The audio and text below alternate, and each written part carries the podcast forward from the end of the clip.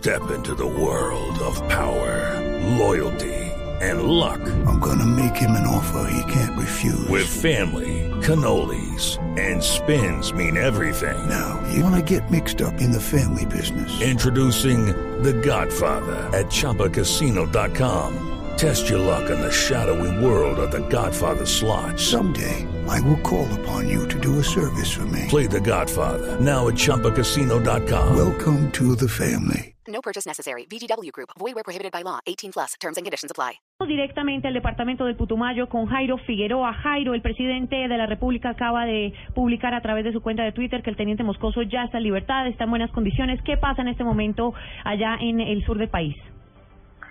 Pues le cuento que aquí en el aeropuerto 3 de mayo de la ciudad de Puerto Rico se está a la espera del regreso pues de las aeronaves y ya lo ha manifestado pues el presidente de la República Juan Manuel Santos entonces lo que en este momento se dispone aquí es el recibimiento del presidente Moscoso y de una vez las aeronaves para su traslado a la capital de la República donde se verificará si es cierto que, el eh, oficial del ejército resultó herido en la toma eh, que hace 13 días ocurrió en Puerto Rico, que mejor que ocurrió parte de la guerrilla del Frente 32 a una patrulla militar. Todo está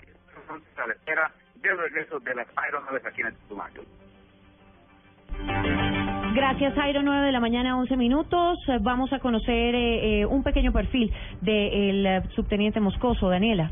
María Camila, pues se trata del subteniente Cristian Esteban Moscoso Rivera, que nació el 14 de octubre de 1989 en Cali, Valle del Cauca. Tiene 26 años, llevaba cuatro años en el grado de subteniente del Ejército Nacional. También es hijo de Esteban Moscoso Ortega, quien es suboficial en uso de buen retiro, y también de Dora Alba Rivera Franco, es el segundo de tres hermanos. Y recordemos que lo que han dicho las autoridades, el protocolo a seguir después de esta liberación, es que el subteniente Moscoso abordará un avión en el que llegará también a la división de asalto aéreo en Bogotá, que es CATAM, y después de esto será trasladado en una ambulancia hacia el Hospital Militar Central, donde será valorado y atendido por los médicos para establecer cuáles son sus condiciones de salud en este momento.